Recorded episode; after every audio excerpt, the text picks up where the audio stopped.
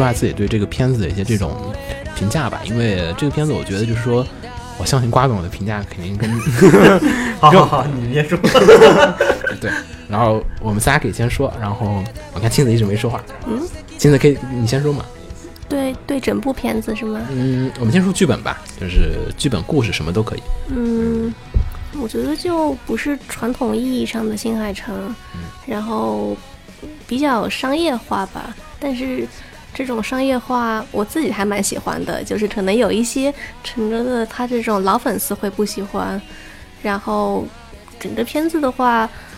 我觉得问题就出在节奏上吧。哎，是是是是要夸还是说问题？没有没有，想说是评价说什么想到什么就说什么嗯就好了。评价你觉得这片子整体的一个质量啊？对整整体，我觉得剧情包括很多人说没有逻辑，但是我自己还蛮能接受的，就是并没有觉得他们穿越后，嗯，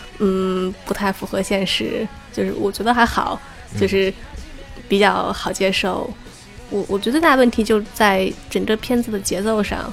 我嗯，比如说就是看第一遍的时候，有点不懂他为什么要在前面放一个 OP，就是一个电影为什么会有 OP 呢？然后中间又有插曲，插曲感觉就是你看完一集了。对对对，就就是就是那那方挺那两个地方确实挺迷的，对对对，就它段落感就是很强。很完美的把这个片子碎成了几个部分。对，就是觉得就有一种零零碎碎当年 MV 不是苗五把一苗五它是分成三部的感觉嘛？是嗯嗯，我觉得开头那个 OP 其实我大概能理解为什么，就是 OP 可能是剧本或者整体上的时候开始有一个小小的问题，就在于呃，我后来重新看了《秒速五厘米》，还有就是《星之梦》呃，《星之声》，不好意思，《星之声》，然后还有其他几个片子，都是他们都有一个很舒缓和抒情的一个展开，就是你会有一个，就是我觉得影片开头的三分钟是非常重要的，就是任何任何一部电影，你要能抓住观众，开头三分钟一定非常的就是考验一个导演的一个水平和一个战斗力。就是呃，如果你放一个 OP 的话，就可以很完美的把大家这个东西都给盖掉了。但是我觉得 OP 就全都剧透了，还好，就是剧透倒是没有剧透关键的东西。其实剧透版那个就预告片大家基本看完，哦。基本都该知道的都知道，我觉得这个不存在。不，那我在看这个电影之前呢，我是屏蔽掉任何啊。那个预告片，然后各种访谈，然后各种就别人看完之后的那种感想啊什么的，我是一刀屏蔽。而且再一个加上我那段时间确实在赶赶工，嗯。所以就就我就想说，呃，我就第一印象就是我要去影院嗯，直接看我的第一印象，嗯。然后所以就是，嗯。我看到第一遍的时候，其实我是一脸懵逼的，就看着前半段，就是、啊就是就是前面那个 LP 的那一段，对然后，但我第二刷的时候，然后就啊，它其实后面都有交代，只不过是零零散散的给你就是点了几个穴而已，嗯对，就是那些故事的转折点的东西。嗯，剧本怎么看？嗯，其实还还挺像，就是呃，成有好有的一些坏都可以说，就是嗯对，我觉得还是比较像他个人的。虽然后来有那个川村这个制片人，然后去给他搂了一下大纲，那我觉得就是他这种就是年轻人之间的恋爱的这种感觉，啊他其实还是能就是搂得住的。嗯对，然后就还蛮像他个人的作品这种感觉。嗯，因为那个恋爱的那个对距离感情，绪的那种感觉。对，然后但是对结构的话，我还是觉得不是特别熟，嗯就是不是不是特别成熟。啊，对，然后因为前半段的时候，其实大家也都能就是能看懂啊，或者说那个，然后觉得都是老梗啊，然后但是对啊、他在这个老老梗的情况下，还能让你看出来新的，那么就玩法其实也挺好的。这样主要分歧最大的就是后半段的时候，嗯。就我也有就朋友看完之后，然后说那个后面高潮的时候没有起来啊，嗯。甚至说那个剧情在后面有一些就是应该是补足的，比如说最后三叶跟他父亲怎么样说服了他父亲，嗯。然后就是让全村的人撤离到。对那个高中对那个那段，然后小说的部分是有的，虽然我也没看。嗯嗯 然后我觉得这一段的话，就补足上的话，可能会让这两个人物，呃，就是他们之间有了交流，有了交集，或者是解决了哪个问题的话，是对两个人物都有就是丰满的那种，就是作用在的。嗯就是我觉得，嗯、其实站在另一个角度去想的话，就是全片已经到了那个环境的话，就是即使不演那一段的话，对整个剧情的述说也没有哦影响，就因为最后大家都知道啊，全镇的人全都活下来了。嗯但是呃，就是故事发生在三年前的时候，其实那个时候她不是那个女主角就就死掉了嘛？嗯死掉完了之后，她不是有一个遇难者花名册嘛？其实那个是按照就是现实的逻辑的话，他那个是就全部都死掉了。然后，但是就是因为他们供水家的那种家族的基因，然后导致他们就各种穿越了，然后就他外婆、他母亲，然后各种穿越，然后导致这个事发生在三叶的身上，然后就觉得啊，嗯嗯，好吧，这个设定我就认认 认认了，好了，这个嗯。啊，居然在这个地方追求了这么细致的设定，这个。呃，不是、啊，他那个就是第二遍看的时候，就是就专门又看了一下制作，然后还有就是故事的这个就是串联性，因为之前第一遍看的时候，完全就是因为信息量有有一部分的信息量是超出的。对为什么我会这样说？就是如果你是懂日语或者是日本人去看这个片子的时候，他们那个信息量是刚好的，因为就快节奏、快镜头的节奏，然后还有那个就是镜头内的信息量，都是刚好合适的。但如果就是转给国外的人去看的话，他们会对那个信息量接受不了的，因为你同时要听他们的那个对白或者那个、那个念词对，然后还要去看画面内的那些报道那些东西，我是我不知道，反正我是没有看过来。就是我大概能猜到的是什么什么什么东西，但是如果我要是细究一下的话，发现那个东西我是看不过来的。对，而且就是其实我觉得整段最舒服的就是他们就是互相穿越，然后中间有一段快节奏的那一段，啊那一段其实是蛮精彩的，还挺好看的，对就是也挺完整的。嗯等到后面的时候就觉得剧情上可能稍微有点欠吧，然后节奏上也有点拖，就是可能高潮的时候也没有起来，整体该比例调整有问题。对就是段落之间的那个嗯关系吧，我觉得。嗯，就是。华总刚才想说什么啊？你你想补充瑞哥什么？忘了，太怪就顺着听，啊，但不是什么太大太重要的东西。行瓜总还是我先，你先，嗯，那我说我说，你先，我你总结吧。行行行行，嗯嗯，我的感受其实有有一些跟前面瑞哥说的很接近，就是，呃，一个是第一遍看的时候，因为我跟瑞哥一样，就之前没有几乎没有看预告，然后尽可能屏蔽其他人的分析什么的。你们不会觉得看 OP 的时候觉得前功尽弃？呃，没没没，这个真没有，嗯因为我知道他是互换身体的这个点，嗯，所以其实 OP 也就是表现了这个我应该早点剧透你，没人继续。绝交。剧透的人全都打死。对然后，呃，那个比较明显的一个第一遍看的问题就是开场有点乱，对，就是尤其是什么，尤其是哪一段开场？就是 OP 的时候，他们就在 OP 的时，因为我知道他们有交换的这个事情、嗯 o p 的时候想，哎，这是已经交换了还是没交换？哦，就然后然后突然就变到他们第一次交换，嗯而且还有就是他我觉得是故意的，那个是可能。他他他可能想故意营造一些，没有，确实是故意的。你看第二遍的时候，这些东西你就都明白了。对对，就是第一遍我就说第一遍，第一遍会真的懵，包括他 OP 结束之后，那个那个三叶呀醒过来，发现自己哎怎么变成女的了，开始揉，然后突然就变成 就是，然后然后然后然后再他一出来开始给给奶奶盛饭的时候，就变成了第二天了。嗯，这个当初刚看的时候就会哎，这个是有这时候有点跳的，对，这个时候到底是三叶还是刻意的，他还是有点嗯。他对，所以我说第二遍是都明白了，但第一遍确实懵。对他第一遍的时候就是呃换身体之后和第二天正常的他中间没有任何衔接，它对没有任何自然的衔接接。过去的，你会觉得这就是同一天，但刻意不是营造那种迷茫感，我能感受到。嗯，因为它里嗯面有很多是用门打开合上，然后就变了。嗯，没有，他打开合上没有任何那个没有意义，那个没有意义。那个有人问过他的，他说没有任何意义。哦，但是，嗯，第一遍的感受就是这这些地方特别容易让人懵，后面，而且他懵是什么？他是让你当时懵，他几分钟之后就反应过来了。嗯，他刻意我知道，就是说他刻意使用了一些这种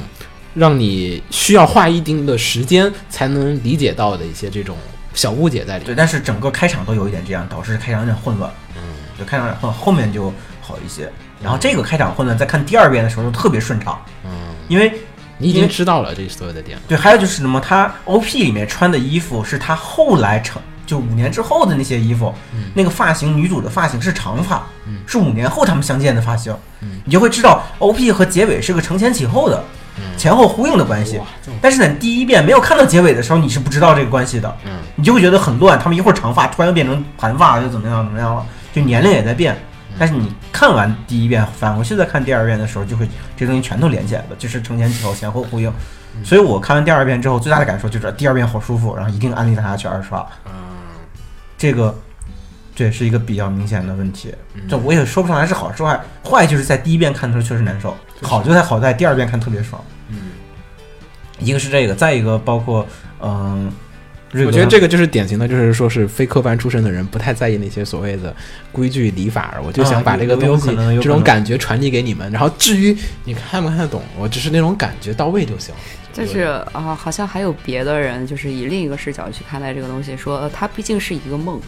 就是说你的名字，啊它它整个、啊，对，也有这个说法，对，它它只是一个梦，如果就是梦里的话，就是你可以不用强调它特别逻辑的东西，逻辑和结构对不，太包括你的名字，然后睡梦睡醒了之后，就是你可能会遗忘大部分梦境里所所所记得的东西，然后第二天就啊，你你是谁，然后你的名字是什么，其实可能就是也是在在强调一下，这是一个梦什么的。他包括他那个刚开始互相转换身份之后，对很多东西他是有刻意的在在那回避一些一些东西，他刻意挑了一些嗯。就比如说，嗯，比如说他那个，嗯，男主他只注意自己有了胸，没有注意自己少了什么的这些东西，他都是在往一个梦境的一个一个一个嗯一个感受上去去靠，所以让也引导着观众不去在乎很多细节。嗯，就包括他个动画片嘛，对，包括他中间那个谁，那个三叶穿越到了龙的身体，然后就是呃跟着他两个小伙伴儿去咖啡厅吃蛋糕，然后天天换不同的蛋糕，然后就他其实那个就是他第一次来吃蛋糕的时候，哎说好贵啊这个东西，然后就是后面就是说各种吃，哦然后说反正是做梦，对反正不是我自己的钱，反正是梦里的钱，随便花。对。他其实还是在各种强调这是一个梦境，然后我我我会忘掉所有的。东西，嗯。对我可能会忘掉所有的东西，对，嗯。嗯。OK，然后还有就是后半段的那个那个，嗯，他跟他父亲那段，我觉得，嗯，就真的三叶如何说服他父亲那段，我觉得也是问题特别大，就是不是特别大，就是总觉得这段要是有就更好了。嗯，一个是像嗯，像瑞哥说的似的，关于他俩之间的这个两个角色之间的感情有一个交代，再一个不光是他俩之间的，就因为前面埋了很多伏笔，我最大的觉得别扭的地方是前面埋伏笔了，就包括呃他爹是如何跟他外婆断绝关系、离开神社，嗯嗯这些东西都是伏笔，但这个伏笔没有在后面解决。对，然后，然后瑞哥说他小说里面提到了，然后我后来那个鸟给我发了小说里面的那个情节，那段就是，嗯，三叶跟他真的三叶跟他爹见面那段，其实那段在小说里面是把我前面说的这个伏笔全都圆回来了。就我看了那段小说的情节之后，我更觉得这段应应该有，但是我觉得也有可能成哥在考可我觉得可虑到说能做了，后来剪掉了。对，也有可能成哥是觉得 他把父亲的这个关系的线，然后在这个里面就是着重的表达了一下的话，对，然后可能会削弱男女主角之间的这个而且如果在那地方，那个地方是很紧张的一个地方，对没有时间再去加入一场一分钟一分钟的戏去做一场回忆。其实我觉得就是最后这一段，你这样处理也行，那样处理也行。可能那样处理的话，你稍微就是严谨一点的话，可能会让你整个片子的，就是承载的东西会多一点我。觉得应该有一个居中的、更完整的一个方法存在，就是说都保留、都解决，然后同时，因为我一直认为，就是说。就是你名里面整个片子现在缺乏一个非常完美、很好的一个感情表演的一个点的存在，就是整片都很缺缺乏一个点。而其实那个三叶说服他老爹的那一段，我觉得其实应该是整片里面来讲表情，还有说是一些演出的地方的一个高潮很。我觉得如果是我做的话，我觉得那块戏我是不会放弃的。但也存在一个问题，就是如果那段做的太好，会不会喧宾夺主？对我想说的也是这个，嗯，就他毕竟强调的重点是两个人，之间，对。对呃，但他如果有的话，可能就是可以削弱一下吧。这个包括他母亲和他外婆也会有遇到过这种穿越的事情，然后一笔点掉，呃，点到啊或者什么样的。就总之，我还是觉得就是，啊、他有这个东西可能会更好，就没有的话，其实也就这样吧。你 你可以去找小说那段去看，嗯我觉得就是他爹，嗯，回去我反对，那段其实故事挺好的，挺适合讲出来的。嗯，嗯然后还有什么？就主要是以剧情方面来说嘛，呃，你可以说剧本和现以前的作品相关，还有就是这种比较啊，都可以，结构嗯什么都行，好对处、优点、缺点都行。看看完第一遍的时候，你不是问那个，你是问问 CR 还是问谁？啊，说觉得如果把这个片子跟苗五放在完全一样的制作水平上，就是假设苗五也提到这个水平，人设人设全到作画全提到这个水平，嗯。会更喜欢哪个？当时我我会觉得更喜欢苗五，因为我也会，对，就是 你知道，就是 就是苗五完全体现了成哥的优势，就讲那些小小情绪，对但分镜不变哦，分镜不变哦。哦，我知道知道，嗯就是，但这是看我这是我看第一遍之后的感觉，嗯。我二刷之后就觉得，哎，好像没有这么明显的你再去看第三遍，我肯定要去看第第三遍再想，但是我就说第二遍出来之后，我会觉得，你如果再问我这个问题，我不会觉得这么明显的回答，我会觉得这两个不一样，一个是讲生活中真实的，就是很亲切，嗯，似乎发生在我们所有人身边的小小小故事，另外一个是讲一个格局很大、一个很幻想、很那个科幻的一个事儿，就不太好把两个放在一起去这么比较了，这是我一个。毕竟成哥也在成长。对，对，就是看第二遍，我把前面不舒服那些混乱的东西全理顺了之后，就觉得哎，挺好的了。好像当时陈哲说苗五和你的名字是根据时代背景不一样，所以所表达的不一样。嗯，就是说苗五就是当时的时代是比较稳定，然后他就会想去寻找一些生活中的、呃小温暖、小感情，但是。你的名字，他是想表现，就是好像是大地震之后，就人们处于一种不太稳定的生活状态，嗯，嗯，这种感对。觉。但我觉得这个有点像是官方宣传说的，我觉得其实就是成哥成长了，能驾驭这样的是对，东西。我觉得我觉得跟那个地震那个问题，我我始，终认为但但但是我我觉得就是还就是他呃换了一种就是不表现那种平稳生活，然后好像是真的去讲一个嗯故事，没有，他之前也尝试过，你看像《新之声》之类的，都是这种不平静的故事，嗯，都是挺大的，想做的比较大的格局，但是没有这次这么成熟，这次还是挺成熟的了。嗯，而且其实还有就是你你看宫那个《新海诚以前的片，其实都是短片，哪怕、嗯对啊，还蜘蛛繁星的孩子咱不说，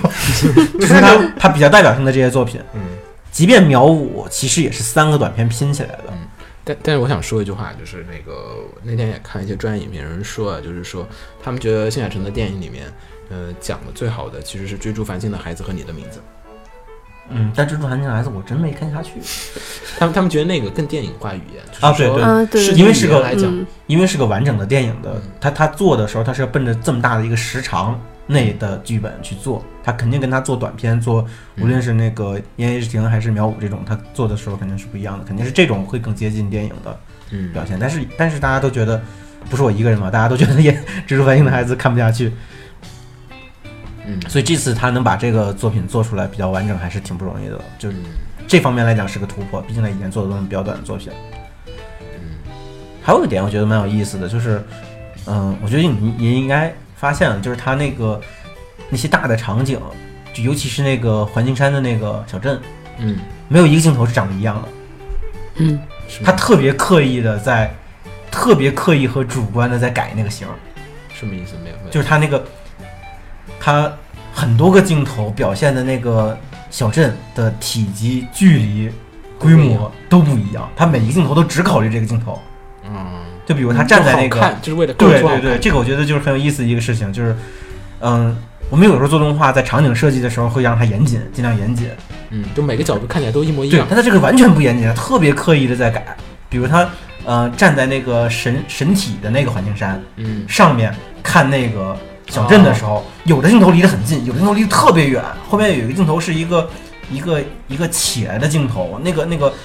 那个那个小镇已经比本来的距离远出去五十公里了。嗯然后我觉得这个蛮有意思的，就是他他没有去去说我要把这个东西先设计一个严谨的，然后我以后每一个镜头都必须按照这个严谨的地图去画这个东西该什么样，他是完全考虑怎么好看怎么来了。嗯。啊，他对背景好像是一共画背景的有三个人，好像，然后其中一个人主要负责东京的。呃，嗯城市的景，然后一个人主要负责小镇的景，然后负责小镇的那个景了，然后就是啊，啊，他们在做那个女主角三叶的卧室的时候，是真的找的那种年轻的，就是小女生乡去去对去做那个房屋的那个设定，包括她穿衣镜的那个位置的摆放啊什么的，嗯然后还有东京的那些男孩儿的，然后就是其中有一个负责东京的那个人，就是按照他的想法去做的，基本上没有什么太大的改动那个。然后，然后就是故意做的一些个大场景，对，就是他是有故意做一些就是呃不是很严谨的东西，是故意的。对我觉得肯定是故意的，因为特别明显的变化。对，然后他们觉得啊，这才是动画呀的 感觉。也是因为你可以自由的去驾驭，对所以去设计各种背景，所以是是鸟跟我说，还是还是钱总那天跟我聊，嗯说哦对，是钱总嗯跟我说到说这个，说说说提到如果你明拍真人版的时候，我就当时就觉得我说拍真人版就不能这么干，没法这么干，就你没法三 D 啊，不，你三 D 反倒会觉得突兀因为三 D 太真了。对，三 D 太真了，你会觉得那个岛那个小镇到处在变，就会觉得不舒服了。但是这个画的很唯美的时候，你反倒觉得还好。是有道理。哎，我我有一个很在意的地方，就是当时男主是在三叶的手上写了“喜欢你”，然后我当时其实在想，如果就如果他写的不是喜欢，他写的是自己的名字，那其实这个时间线就崩塌了。嗯，我我当时记得有这么想一下，就是因为嗯。按理说他们是不能记住对方的名字的我，觉得可能所以这也是一个情节上的安排。对，就就是我觉得他就是他故意设计成这样子，然后对，一方面能解决了这个，如果他写真名字，那就不会忘掉了这个事情；再一方面又能让他有一个很有意思的点，对对就喜欢你的这个点。嗯。嗯，其实，其实，嗯，你要硬说的话，他那个穿越的这个事情硬伤其实很多，我觉得他全都是在拿，嗯，刻意的忽略掉了，包括他用用做梦或用什么的那种感觉。就比如好多同朋友吐槽说说你在那边生活那么久，你没有看过一天，没有看过一眼今天是哪年吗？还有人说那个三叶是怎么用着 iPhone 四突然穿越到 iPhone 六？我觉得你你只要跟这种怪力 乱神挂在一起，就是总会有办法。你写的就算写的名字，那个字可能也会消失掉，手机都能消失，那字消失掉也没什么哦。没有，我觉得这个其实就是你做梦的时候不太对细节去想这个东西。不要太其实其实我觉得整个的剧情就是还真的就像一个网恋，嗯。前半段，然后到那个中间，哎，就就是两个网友互相聊天，然后就是哎都聊着聊着，哎聊的挺好的，突然有一天你联系不到那个女生了，然后你突然想去找她，发现哎就是哎哎不对，然后就是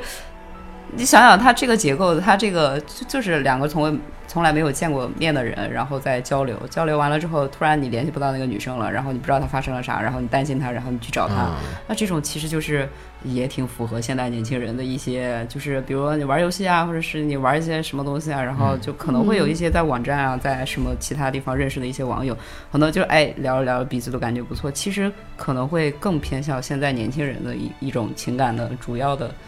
呃形式吧，我觉得。嗯。嗯，嗯因为现在我觉得现在年轻人有好多就是呃，在跟身边的人的关系反而没有跟网友跟网上网上的这种比较远的朋友对，然后对，就是它是有一种疏离感的。对对，然后反而是你在网上可以跟那些朋友，然后聊得很开心啊，然后嗯聊得很那个就是嗯真诚啊，或者是聊得很深入这种。嗯嗯，对这到这个说到这个，还有一个挺有意思的事儿，就是有人问过，呃，成哥之前做星之声的事情，就新之声的剧本的初衷，然后成哥是说他那个时候跟一个妹子在网上交流很多，啊，还写信什么的，发 email，后来渐渐渐渐的消息就消息越来越少越来越少，一一直到断了。嗯然后这个事情让他有点郁闷，他就有了星之声的剧本。嗯，然后大家吐槽说，这个时候的成哥每天四点才睡觉，妹子联跟你联系不断的怪呢。就是他他在游戏公司一边做游戏一边做动画的那个时候。然后最后总结剧本吧。呃，第一遍看就是去日本嘛，就兴奋看嘛，然后看完之后觉得啊，好好好，然后鼓鼓掌，然后但是感觉没看明白。确实第一遍，呃，就是会发现会有很明显的一些这种叙事上和一些表意不清，导致了你在第一遍的时候搞不明白。就是它，呃，我觉得这个很大一部分问题就是出在，呃，像是之前跟人聊，就说是其实最大问题应该就是在于说陈哥的一些就是非电影化的一些这种语言上的一些这种使用太多了，就是有很多所谓的陈新海诚自己的这种风格，就是说，嗯、因为新海诚自己的风格很大一点原因形成的理由是在于他不擅长于画人物，所以他喜欢用很多的一些背景啊、空镜头，空镜头啊，还有一些就是人不太难画的那些角度的一些角色来去讲故事。足控画脚，就是他之前就是像秒五的时候，你会发现很多地方就是因为我不太擅长画人，OK，那我就尽量减少以人来作为主角来去讲述故事镜头一些概念，比如说像是他那个秒五里面都是写信嘛，都是靠一些什么鸟飞上天空啊，什么穿过云层啊这些东西来去完成这些事情，很少的去描写一些那些人很复杂一些这种。动作来去表达感情，这是新海诚风格的一点。但是标准化的电影化的一些叙事来讲，呃，人物的动作和空镜头都该有，而且这个比例其实是会存在一个程度的一个这种协调的。你不能说，即便是侯孝贤，他虽然说很喜欢用远景，但是他远景当中的主角依旧是人。这也是新海诚的这个片子，就是你的名字，可能说很多人说第一遍看的时候有点蒙圈，可能有些地方搞不明白，因为虽然有很多人，但是新海诚之前没有用过这么多很娴熟的人物的一些这种对话的一些方式，他对这方面的技巧和一些这种经验的掌握并不是很充足。就是之前的新海诚是，尤其像是呃，我还是得说到秒速五厘米，就是秒速五厘米有一点很大的优势是在于，它并不是靠那个镜头在讲故事，它的镜头更像 MV，它大部分的时间是在念那个旁白的那个信。对，所以我觉得其实这个片子里面的空镜头用的已经比以前少多了。对，就是以前就是完全就是一个空镜头，然后背后有一个旁白一连串空镜头？就是旁白，对旁白在说念信，然后说，然后就是说啊，然后说我是怎么怎么样，在哪儿在哪儿，然后新之生依旧也是念短信，就是还是那样子说，哎，十七岁几几几，我是谁谁谁，然后巴拉巴拉，然后怎么怎么样，啊，打仗，然后空镜头打就仗，还是空镜头，就还是那种它镜头与镜头之间的逻辑是不完整的，而在你的名字里面，它舍弃掉这个旁白性的这种描述之后，变得非常的困难。就是他，我们回想你的名字里面，没有没有那个所谓的旁白，嗯，有一点，有一一点有少有一点没有没有嗯没有那么非常非常的少了，就是嗯相比《言叶之庭》来讲，它都少的非常的多。嗯炎夜之庭》里面也有大量的就是男主自己的旁白，或者说女主自己的旁白，在说一些自己的心情的一些这种感受交代。而到了就是说，你名里面就变成了就是哇，我得实打实的必须用我。因为陈哥不是非科班出身，我也相信他这个确实就是实战经验。你要跟西天手什么的人比，那确实没辙。我就为那翻来覆去就那几招你，你要我再来 一堆那种很多东西，就表现化很很困难。然后这也是说觉得啊，李明这个片子就是说，可能第一遍确实看不明白，然后第二遍看明白，就是说，因为我们已经提前预习过一遍功课了，大的量我们都知道了。OK，我们不用考虑去理解剧情的一些这种具体的梗，他已经就是。所以我觉得这个片子单独从电影角度上来讲的话，其实有一些很多的一些缺失存在。一个片要看两遍去讲，那说明就是这个讲故事的方法确实有一些这种问题所在。我相信，就是说强调梦境和看不懂故事的一个节奏其实是有所区别的。比如金敏导演都是讲梦境，但是讲的就真不一样。就是你嗯没有说看金敏的片儿，我看帕布里卡的时候，就卡布里卡开的不是有一段来回的跳、来回的闪嘛，对吧？你会很明不会说，哎，为什么这个人突然从这跳出来？你没有这种疑惑。你中间一些这种东西，然后两个人的一些这种过渡，然后表里人格变化，你都不会有存在。这是新海诚自己在电影语言上确实还有所缺失，而且这个也应该是未来的新海诚监督所需要在这个上面啊。当然，这个好像跟剧本关系不是特别大，因为这个有点分镜的问题了。他毕竟第一次驾驭这么大的长篇，他以后肯定还要慢慢成长。就是后面他成长很大一点的问题，会在这个上面有很大的一个影响。然后还有就是剧本上面，剧本上面就是我之前跟瓜总我们讨论过一点，就是说，我就问那天就问他，我就问他就说是，如果这个片子和《秒速五厘米》就是两个片子，我当时说的前提跟你说还有点不太一样，就是说是假设《秒速五厘米》，然后还有就是你的名字是两个同样名不见经传。你没有所谓的印象，就是说这是新海诚的片子，因为你的名字我当时看我很不喜欢一点是在于我始终是一种有色眼镜的态度去看，这是新海诚的电影，这是新海诚的电影，然后他拍出来都觉得，嗯，我没有，我觉得我特别嗯好，就是我看什么东西都能保持平常心去没有，我我就 看的时候，我期待是这样子，就是那种感觉，就是大概就是可能你在看某一个什么影片，比如说可能哦，比如说像是最近漫威要上的那个新的那个是《银河护卫队二》，OK，啊，银河护卫银河护卫队一大家都看过，可能就是然后呢，如果说这个片是诺兰拍的，我说哇？就是是好看，但是他是诺兰拍的，我觉得我就不能接受，因为在我心中的诺兰不应该是那样的，就是你说嗯。好不好吧？就但是普通观众他不接受这，他不管这点的，他们是不存在说，哎，我也没有，我不认识诺兰是谁啊，我不认识这人是谁，我就看那个片，我觉得好看就是好看，没这么多事儿。我们这些人就是，就可能有有时候有点矫情，就会觉得你说，的这个，我有一点点感感觉的地方，就在那个 OP 的时候，就别的地方都还好。OP 的时候，它有一段特别像动画 OP，嗯，就是只有人，然后背景是虚的，然后那个绳在那儿飘，嗯都觉得这不是新海诚，新海诚怎么都没有场景呢？嗯，反正就是就是，所以当时我也很，后来我也非常的努力的去抛弃掉这一点，去看这个片子，就一直在努力的催眠自己说这不是现实片，这不是现实片。你你看完之后觉得好吗？我觉得嗯，好像也还可以，但是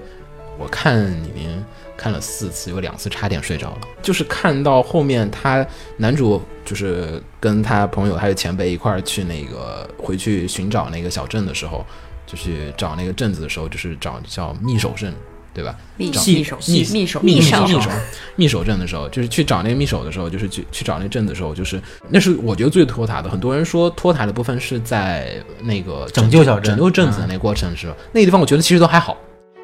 但是这个地方有个缺点。这一段剧情它不存在于说是为某一个角色塑造一个感情的一个积累，就是一个剧情的存在，应该是说是为了去塑造角色的情感的一个积累或者是积淀。但我有反对意见，嗯我觉得这段戏也挺有用的。嗯他不是在塑造一个角色，他是在为后，他是在为，就是他的作用不是塑造一个角色的情感或怎样。嗯那段戏的作用是在为后面发现陨石砸下来把这个孙子先砸死了嗯，这个残酷的真相做铺垫，因为那段很轻松。好闷。哎，有没有就就我听有有有一种说法是，嗯他们就他们去密手是给那个前辈和司的那条感情暗线。你刚才但我刚才说觉得，我我就就就是我听别人说一种说法，但我就觉得这种说法就有一点像那个，就是就就太长歪了，就是那个树枝长歪了的感觉。因为这个刚才刚才鸟说的是你你指的托塔是指的他发现陨石砸之前还是之后？发现陨石砸之前，那我就觉得这段还好，因为嗯我看第一遍的时候就是。那那段轻松的，就是他要去见见网友都都有，就一直到他第二天早上之前这一段，我觉得都是这段可以有，这段该有，嗯但是不该这么长，而且他要长，那么他这个地方只交代了一件事情，就是我发现了这个镇子消失了。花了这么长时间去交代这个事情，有点过于长。因为如果用这么长时间了，它应该同时具有其他功能，就比如说是，就是角色的一些情感，这个实在没有，就是对我我比较认认同这一点，就是但是他这一段有一个好的地方，就是他把那个前辈的这个人物塑造的很完整。要有这个作用的话，就只能是这个了。是就是因为那个地方，我因为看那地方很难受点，就在于是说你是被动的跟着剧情走，你在听剧情跟你传递不同的信息量。OK，我告诉你，OK，男主到这儿了，到 B 点了，然后他们到这儿发现这个信息量，发现这个东西，你不需要去思考，你不需要去联想，就是呃。感情是在，还有角色塑造，在这个地方是停滞不前的。这个地方只推进了一个东西，剧情，就是后面要接了揭诉真相了。但是我可以在同时推进剧情的同时去推进这个角色塑造，但是那个前辈那个，我觉得确确实没有必要在这单独来一段剧情。如果是过场戏的话，然后就是如果过场戏的话，过场戏的承载量越多，就说明这个片子的质量越高。但如果它只是承载一个内容的话，我就觉得就是相对于时长的这个性价比来说，就觉得有点有点有点不是很合适。对，有有点它可以采取那那段挺长的，有将近就可能将近有快六七分钟了，我估计可能有。挺长的，就是一直到镇上，然后他们翻书找书，书那个地方又找了好几段时间。但但是这个呢，又跟他后面的剧情又有一些关系。就这一个段落，就是最后那个就是呃前辈又又来到这个地方，那个时候是已经八年之后的龙的那个世界，然后完了之后就说啊，嗯我总是我记得我们是直接。之前去过那个匕首之战的，但是后来发生了什么，然后就完全忘记了，好像是因为他们三个人，然后发生了不愉快，然后最后就是嗯他们俩先离开了，然后怎么样？就他可能只是为了解这个扣而已。就是我觉得，那个扣，我觉得可以把那扣直接剪掉。对我觉得这个扣也没必要要。嗯他在有些浪费的地方时间有点太长了，有些地方显得很拖沓，就被动接受剧情，而你没有去说产生情感的共鸣。就是你明的整个片子，你看完的时候是说，呃，很多人说看着很感动啊，我我是真的有些困难，就是因为感觉没有什么可以共鸣的点，不像说看秒速五厘米，你可能说里面有什么东西，你会产生一些共鸣感的一些存在。就是，而且就是说，李明有一点就是说，他也是在城市，也在乡村，但是你并没有对里面的城城市生活因。为因为你明讲的故事是很大的，这故事很假啊、我们都不可能跟别人交换身体，也不可能穿越三年的时光。但苗屋讲的就是，它所有东西都是我们身边的事情，都是我们会发生、对可能发生的事情。呃，就是感情的共鸣跟是否经验就是经历相符，其实还是有区别，就是可以。但是但是那样的话，我觉得就是讲的都是你很身边的事情的时候更容易共鸣，有些共、嗯更容易让这个年纪的人共鸣。所以说，李明这一点就是说明了，就是说怎么让情感共鸣。反正我是看时候是没有觉得共鸣，就是感觉所有的地方的感动的点都是很突如其来，男女主角互相喜欢，很突如其来，就是就是中间的一些细节的一些这种，啊，这个是描写少一点，就是就我还是觉得把这个习惯归为那个就是演出那一部分的，嗯。就是因为就整个片子我看了这两遍下来之后，就觉得，呃，没有一个是他们两个人是正经面，就是正经的，就真的是那一个表情，然后表现出两个人的情感很深，然后我一定会要没有一定要找到你，就是那种深刻的程度不够。没。有，我也觉得没有那么深。这个对，然后就觉得是就是两个人就像打着玩儿一样，然后就最后就啊，我我找不着你了，然后我才发现我喜欢你，然后我去找你了，就而且前面表现的都是他们在争吵一样的感觉，就是啊，你不能怎么着，你不能怎么着，在互相写字啊什么的那些个。对，羁绊的描写显得比较的少。其实有好几段是有，有很多地方是可以适当的扩充，有些地方可以删减的，就是比重上的调整。就是我觉得整个片子结构的，就是某些地方太多，有地方太少，就是那个肥瘦的调整不是很均匀，就是显得就是比如说。很好的点是在于，就是说，那个瑞哥说，像是那个开头那个他们两个人互换身体的那有一段快切的时候，就是，呃，男主在女主身体的时候，就是踢桌子，然后去那个把那几个就是嘲笑他的那小混混给吓一他吓一顿的那个场景，就是在美术史。然后还有就是说，呃，女主帮男主把妹这一段的这个情感，其实，呃，是可以再往下深挖，或者说是再深挖一些这种点的。就是说，我在互换身体的时候，帮对方解决了一些困难，同时也去体会到了对方所处的这样子的一个生活环境，去体会到对方的一些这种痛苦，然后两个人互相理解。再去增加这个羁绊的过程，他有提到一点，但提的不太多。太少了，就是羁绊的，就是感觉两个人怎么就喜欢上了？我觉得只是很好的朋友，OK，但是你非要到非喜欢不可的那个程度，还是有很缺少一个非常关键的羁绊的地方存在，就是就是以前成功作品就是说啊，情感描写太多了，剧本看不明白，但是这次啊，剧本我看明白了，情感描写怎么那么小？就是所以我看完之后就一直在讲述，如果这片不是新海诚的片子，还是觉得。对，为什么就成了这样子？就是这次片子，我觉得剧本里面可能说最大的一点，就是说，嗯，不好的一个地方，就是哪怕它不是新海诚的来讲，我觉得情感的描写也是相对而言比较少的，可以更多。虽然说现在这样子也未尝不可吧，嗯。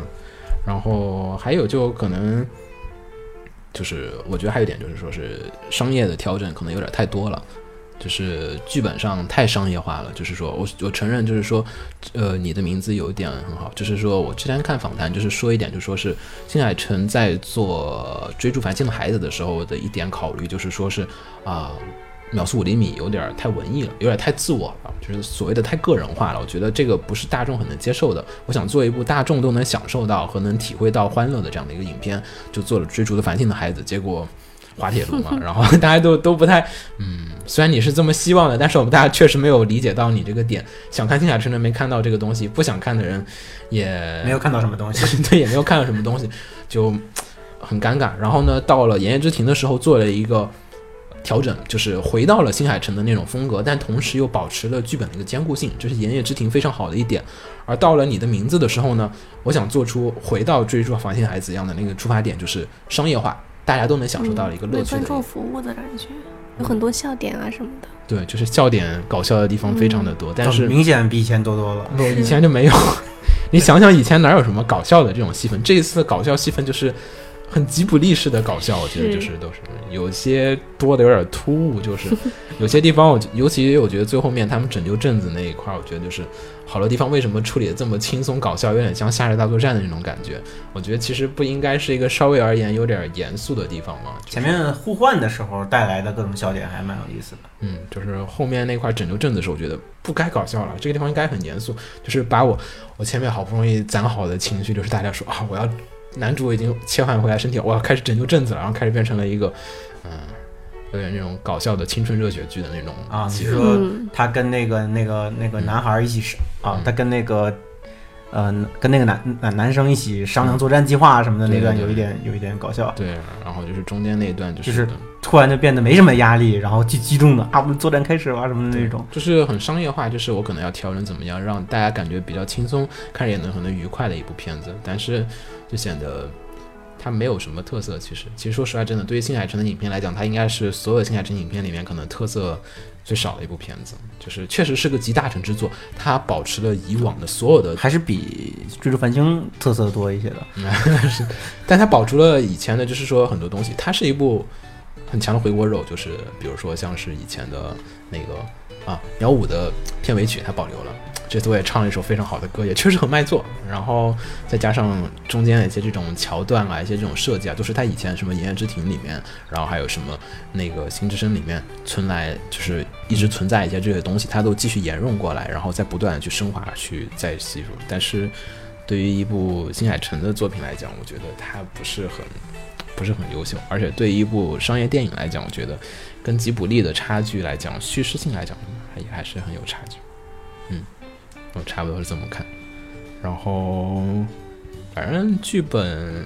剧本差不多，我能说也就这些，因为我觉得剧本其实问题很多。然后大家我看网上好像集中争论的点是在于说一些逻辑，好像是，嗯，逻辑都可以用他在做梦自己忽略了的问题，我们也自己忽略。嗯，剧本的话，我觉得陈哥还年轻嘛，毕竟他第一次驾驭这么大，你跟宫崎骏做了那么多部大作相比，他还有提升的、逐渐自己完善的空间。对，我觉得还是有很多地方是可以在的，因为，呃，我觉得新海诚有一点就需要向西点手学习，就是说是西点手对于人物内心的一些那种细微的情感的挖掘，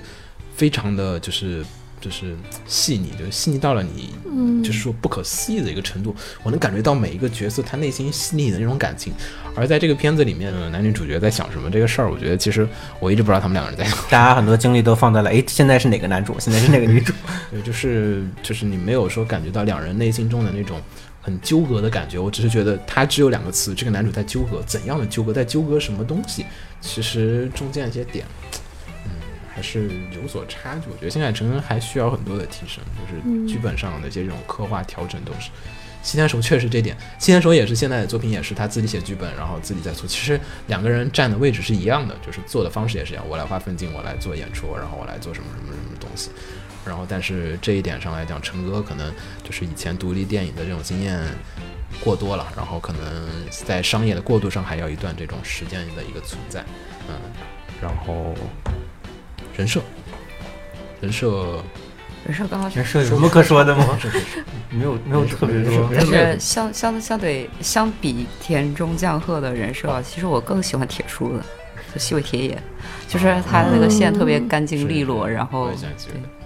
嗯，作画可以说一下吧，因为其实对于动画片而言吧，就是大部分的东西来说，一个是剧本，然后剧本完之后就是肯定是在作画，然后这次作画的话非常难得的话，一群老嗨来为新海诚这个加分，我觉得这个是这次相对以前来讲最大的一点的这个上升。可能以前说作画是新海诚电影里面的一个很痛苦的一件事情，但是这一次一瞬间成为了好像整个片子里面最强的一个部分。然后就是，当然了，我觉得大部分的观众啊，其实普通观众而言，其实是看不懂作画这个概念的。他们只是觉得这个东西作画、演出、表演能不能打动我，是不是就是就是是不是能把我打动到，或者让我感动到。所以其实我觉得大家也可以说一下自己，就是说对这个片子，就是说，呃，怎么说，觉得印象比较深刻的几个镜头，就作画场面，或者说是画面比较深刻的几个镜头。嗯，还是瑞哥先，太多了。太多了，我们再聊俩小时。说一说说俩醉的吧，两两个醉的，两个醉的。其实我就全篇开场的时候，然后就是 OP 结束了，然后女主角在屋里睡觉，啊一个翻身对，那个翻身儿超级好看。啊，那个那个翻身还带一点点三 3D 三 D 啊的，对，它那个镜头有一点三 D 的变化，就特别，透视还在变，那个那个对我当时也惊那个那个。艳到了那个。然后首先先说一下吧，就是那那个是谁画的？我其实个人觉得应该是冲浦的画，冲浦画的，嗯，冲浦启之，因为看那张脸 特别像冲浦的脸嗯，就特别像。然后就是主要先说几个原画师吧，然后一个是安藤雅思，大家都知道哈，然后嗯。还有一个，呃，他带过来的还有两个挺厉害的，一个是黄濑和哉。然后嗯。还有一个是冲浦启之啊，这两个人你们随便翻一下就能知道，这两个人也都是显示嗯对，这两个人都是写实剧非常非常厉害的。当然还有一个叫井上俊之啊，这个片子里还没有请到。呃，然后就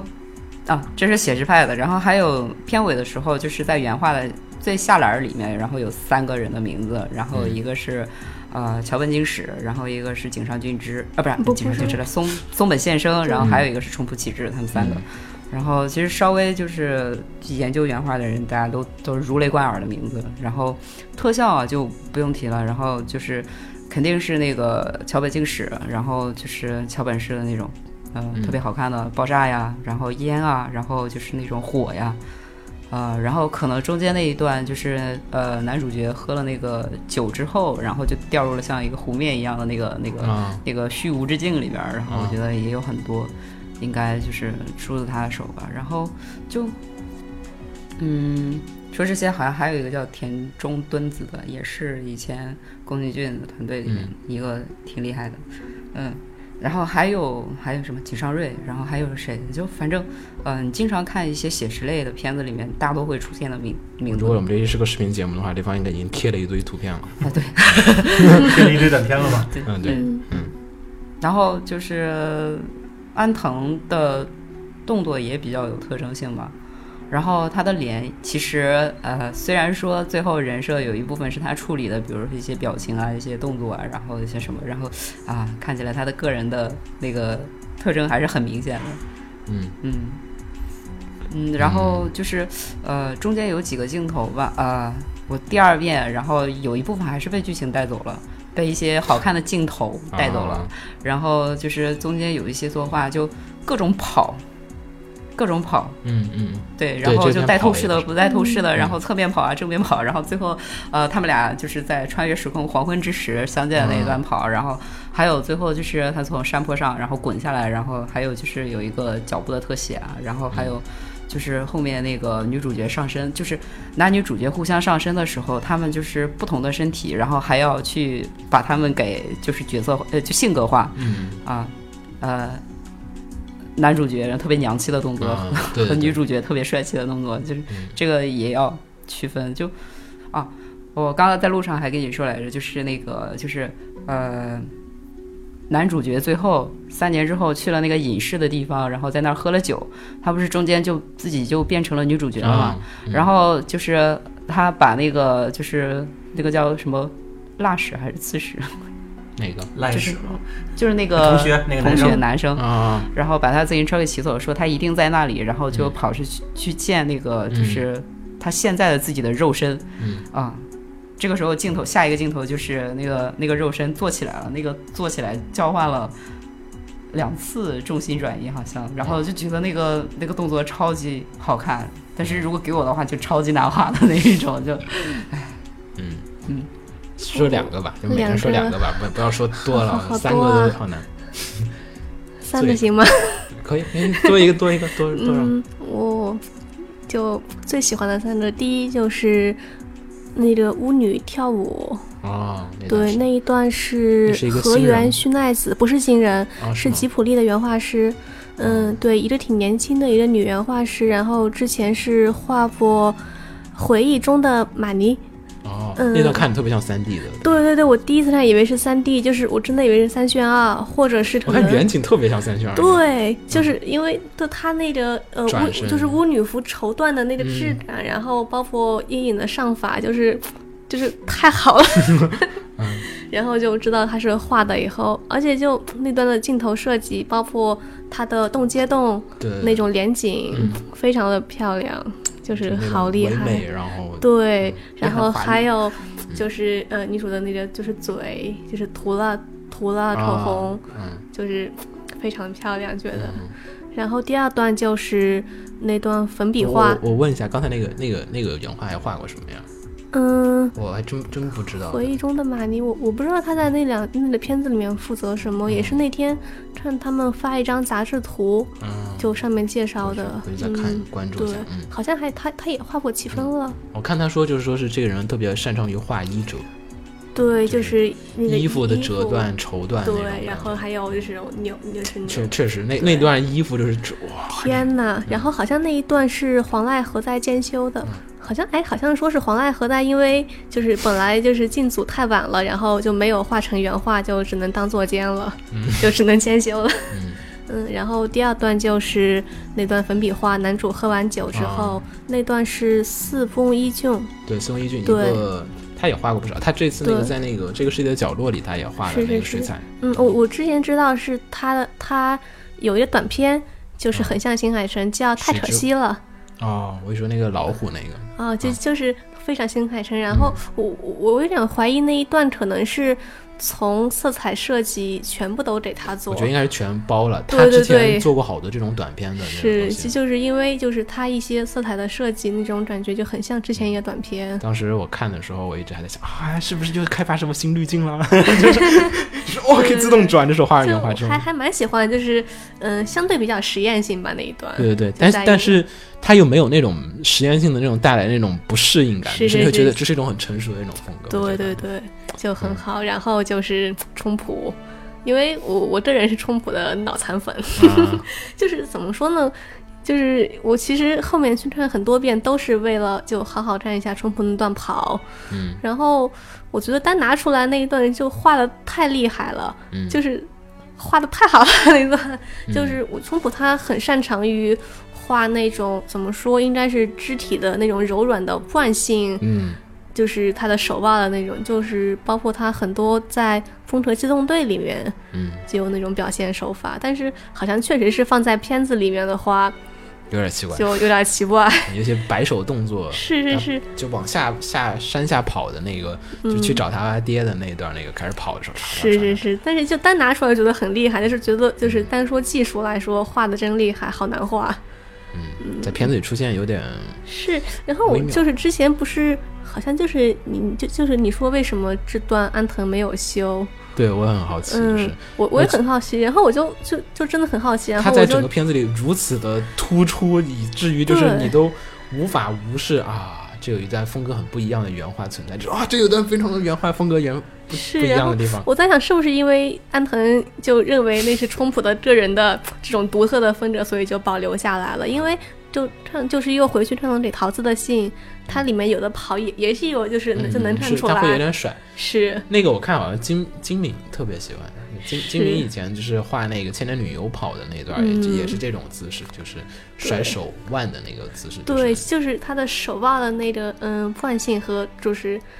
但是这段我觉得就是特别像是运动员在竞走比赛，他是就是就就就太写实了，有一点对对对，金敏那个嗯。是感觉就是、啊，我是想强调女性那种柔美的那种感觉，所以他提着手在那跑，就是嗯没有用那种运动员的跑姿，但是这个感觉是，嗯，虽然没有用运动员的跑姿，但是你感觉他像是某种竞走选手那种跑的，对，但是还是画的很厉害，嗯就是是。就这段跑就嗯就就很适合学习吧，应该说。瓜总，我觉得你们前面都说了好多了。你你没事，你你又说说掉了是吗？已经，对我印象比较深刻的也是跳舞那段，嗯，就舞蹈那段，然后还有就是他，嗯，就是性别互换的时候那种反差，就是一个男性角色做出很多女性化的动作啊什么的，嗯就感觉印象比较深刻。嗯，没有。你们说的都很好，不是你们忘了那个最最好看的一段是那个那个女主、呃后来去城市里面找男主的时候那段脚步的描写，嗯啊，脚步特写他脚，嗯、就是把鞋脱下来那段，我就就是他在去找他爸的时候，也有一个脚步的特写，然后他那个脚步是他站稳了之后，然后起步开始往前跑，嗯。然后我觉得那个镜头的，就感觉有点怪，就是，嗯。对，真的是是。有点怪，就是呃，你要是去画，就是一个人从站立的姿势，然后就是到他跑起来，只是有一个蓄力，甚至有一嗯些嗯细微的小动作，但就感觉那个镜头就怪怪的，嗯。啊，回去之后再好好看一看。因为他之前还摔了一跤，嗯。就就怎么可以就是 就是脚站稳之后，再往前走的时候，他其实是有一个重心的转移，啊还有就是脚步他有一个稍微提提起来的那个劲儿的那个感觉，就感觉那个有点嗯。有点太滑或者太软。我觉得印象深刻，一个是司空一俊那个确实，那个水彩那个确实，哇，那彩铅吧，其实算是，嗯。应该算彩铅，其实那个效果，其实我觉得那一段有点紧，嗯，那段他没有特别放开的那种对艺术化的处理，嗯他嗯他不像《Mad Game》里面表现表现做爱那种特别夸张，他其实你一看他还是很动画的那种线条，对然后再上了彩铅。我比较好奇，如果能看到花絮，我会觉得很满意。就是特别想知道它背后是怎么做的，尤其它有些地方感觉像三维炫的那个楼啊场景，它有大城市的那种，就是小镇的转角，什么都那个有一个镜头印象特别深刻，那不是原画的镜头啊，就是那个城市一个连贯镜头表示白天、黑夜和四季变化。啊东京的那个，岩石，它它不光是岩石，它还它是一天的变化和四季的变化放在一起了。啊，你要仔细看，我看第二遍才发现，它它除了它除了日出日落放在同一镜头的当中，它四季的变化就是从春天、夏天、秋天、冬天，它也放在了一个一个太阳升起、升落、降落的那个变化中。嗯。那个第二遍看的时候，觉得我操，好帅！我觉得就是那个，反正就是那一段那个脚步那个确实有意思，因为呃，陈哥自己是承认自己是足控了嘛，然后就呃，确实就是在《炎夜之庭》的时候，反而觉得这一段画的感觉甚至比《炎夜之庭》的那个还好，就是你只看到一个人就是脚，呃，应该是就是就是膝盖以下的部分，好像膝盖。反正差不多膝盖部分以下的部分，但是你能感觉一个人他在走的时候的各种感觉，上半身是什么样的动作，你全能脑补出来。就是我觉得这点非常的强，然后甚至是 真的只通过脚把这段的故事给讲清楚了。我觉得哇，这个太强。他前面的一镜头是表示他那个脚走路都有点累了，真的画出那有点累了的感觉。对对对。然后紧接着接了一个，他把鞋脱下来，然后晃了晃脚，揉了揉脚趾头。对对。对然后再。再接他穿上又开始走，一方面是演出好，另外一方面也确实是那个感觉处理的确实不错。我觉得可能主要还是演出的一个功劳。然后还有一段就是，呃，他特效大家都没说哎，就是特效做法其实这次也挺不错的，就是那个陨石落下来的那一块儿，就是我觉得整个陨石的那种，它那个陨石处理的特别是陨石砸下来之后的那些，对对对，比较好看。我不是。不是，就是它有一个仰视的那个，就是直接冲到镜头来的那个感觉的那个，我不是很喜欢那个。你说的是它砸中地面的那个？没有没有没有，就是它有一个仰视，就是抬头看。你说好的那个是哪砸下来，我砸下来是我。砸下来之后的啊，对，我说我说的是砸下来之后。我是说开篇那个也挺好的，穿过云层那个预告片里面啊，那个那个那个肯定是那个就穿过云层那个，然后也有点像他那个秒速五厘米那个火箭发射时候那个影子往下降那个陨石，然后下去再穿过来那种感觉，整体都。他那个影子是不科学的，那个影子哎不要不要在意，不要刻意强化的一个效果。对，但那个地方那个地方很美，但是整个片子的作画我一直觉得背景美术有点遗憾，就是。它缺乏像是秒速五厘米，或者说是《炎夜之庭》里面那种我超级印象深刻的那种场景。就是《炎夜之庭》有一个印象超级深刻的地方，我一直是在那个就是下雨，就是两个人在那个地方躲雨的那个公园里的，就是公园，哗，那个雨下唰唰各种东西，你觉得啊，非常的美，你觉得印象很深刻。最美的一段戏居然是一个景观。然后在秒五的时候是在。他回忆那个种子岛的时候，还有开篇的那一段，就是你知道吗？樱花下落的速度是每秒五厘米，然后几个空镜头再过去，然后再结合着台词，然后再一转身，然后再一定住，然后火车再开过去的那一段，那种那种很漂亮的一串的一个场景镜头，嗯，在这个片子里并没有，就是有一些，但是。嗯，他们都没有成为一个很好的一个这种就是角色情感塑造一个地方，呃，可能片子里有一个地方我记得印象我还比较深刻，就是呃女主换到男主身体里面第一次推开门，然后出来看到了东京城市的那个地方，那个镜头转过去，对他转过去，哗哗，然后整个地方那个地方觉得啊，确实那一段你会觉得啊，东京的那方哇好漂亮好漂亮，镜头后来还呼应了一下，对，就是我有点这个印象，然后但是嗯。没有那么好的一个那种大场景，尤其几个转镜头，其实转就转了吧。哦，我觉得转的有点多这次，但是你转的有点突兀，转的没有什么印象。但是苗五里面那个那个空海海，还有那个和诗的那个 BGM 下的那个转镜头，你觉得哦印象很深刻。所有地方你说苗五的里面，你说几个空镜头，我一想啊，我都能想起来相应的场景是什么样的。但是这个片子里面，嗯，好像有些明镜头有点少，我觉得稍微有点。嗯，稍稍微觉得有有一点点的遗憾，然后音乐其实我觉得有一点就是不好，就是这次片子除了唱的几首歌以外，其他的配乐都没有什么太大影响。配乐基本都是这个几首歌的作曲啊？是吗？对，都在基本上都在很多歌都在他们那专辑里，就在他专，就作曲就是这个人啊。但是感觉就是契合度非常的低。就是在看《言叶之庭》的时候，觉得啊，琛哥换了天门之后还能找到这么好的配乐啊，不错不错不错。然后到你名的时候，觉得嗯，我怎么记不住配乐了？我只记得住主题曲。嗯 嗯，就是我觉得记还是能记住一些的，但是没有那么惊艳吧。而且就是音乐使用有些粗暴，不太和谐。主要是那个 OP 和中间那个没有没有没有有些伪伪 ED。对，有些时候那个一唱歌就一煽情啊，你该感动了，然后就开始音乐一起，尤其片尾的时候，女主开始跑的那段音乐起，啊哈哈，天哪，啊音乐起了，然后就开始开始跑。前前面突兀一点，后面还好一点。不，我告诉你，整个片子我从头到尾都在起鸡皮疙瘩。我看第二遍的时候也在起鸡皮疙瘩，尴尬的鸡皮疙瘩我每次对我每次起鸡皮疙瘩的时候，都是他那个突然那个唱的那个声音进来，就是后面好一点，前面真的很明显。对，然后就每到那个阶段的时候，然后就真的就 无法控制。嗯，反正好像是说音乐是剧本写完就给乐队了，嗯，然后他们就根据剧本来创作。但是我感觉是不是因为是乐队的原因，就是做的就好像他意思是说，就是想让音乐符合故事，但是并没有成功，并没有觉得特别，我觉得很不成功，就是是我我一直很喜欢《炎夜之庭》的那个 BGM，就是感觉那种，因因为《炎夜之庭》的那个音乐，它是那种，就是有一种在看那种万叶集的那种感觉，就是在看那种古诗集那种，它就尤其开头的第一首 BGM，就是女主走进亭子里面，然后在各种东西你都觉得很优雅，很就是那种古典的那种气息存在，觉得啊很契合气氛。但是这个片就觉得所有音乐都有点爆米花。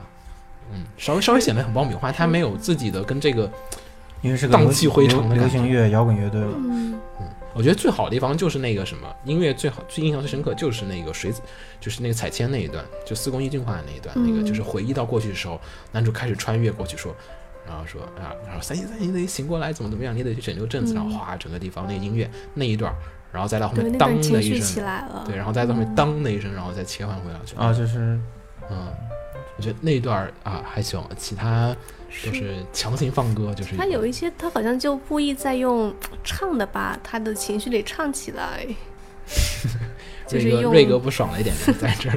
对啊，对，他他因为像你说的是，他是把剧本给到那边，那边根据剧本来写的歌，所以他好几个歌词都是跟剧本有关的，他歌词是围绕着剧情的。词去把他的情感说出来。但其实他要是唱的话，采用这种形式，我倒觉得也能接受。主要是我不能接受的是，他没有把我的那个情绪渲染到那个份儿上，然后硬生生的让这个歌，没有他是然后就把它这样他是推上去。他是想让这个歌把你那个情绪推上去，而不是推上去之后再放歌。对，然后是是是我是觉得我我感情还没到那个份儿上，你歌就上来了，然后就觉得 情感接不上，然后就可可能有一个区别是，他因为因为像我刚才说的，他歌词就是在讲这个情感，所以可能懂日语能直接从歌词里面听出来的话，感觉可能会更好，稍微好一些。你你不不不不，那也不是不不是那个事儿。我我也办不到。你同时在看画面，然后再听台词，还要再听音，还要再听歌词，哇，就很很崩溃。就是觉得他那个技这个技巧有点硬，你知道吗？嗯就是嗯情绪没有渲染到那个份儿上，然后就就这样，然后就其实技巧没有问题，主要是他就之前的铺垫没有感动到我。就是还没有驾驭好这么大的长篇，然后按捺不住自己做 MV 的那个。嗯我觉得就是成哥，就是整体来讲，就是讲故事的手法上还是很欠缺。就是呃，反正总结下来说，就是嗯，我觉得好这篇好，但是没有好到那么好，可能是公，可能是说，呃，新海诚自己作品里面来讲，说是最成熟的一部作品，应该是最成熟的一部作品。嗯，目前阶段最对，但是呢，对于他个人的风格而言来讲，也是他个人风格相对而言比较淡化的一部作品，就是会显得在成哥的作品里面显得相对而言比较平庸（引号的一个平庸），就是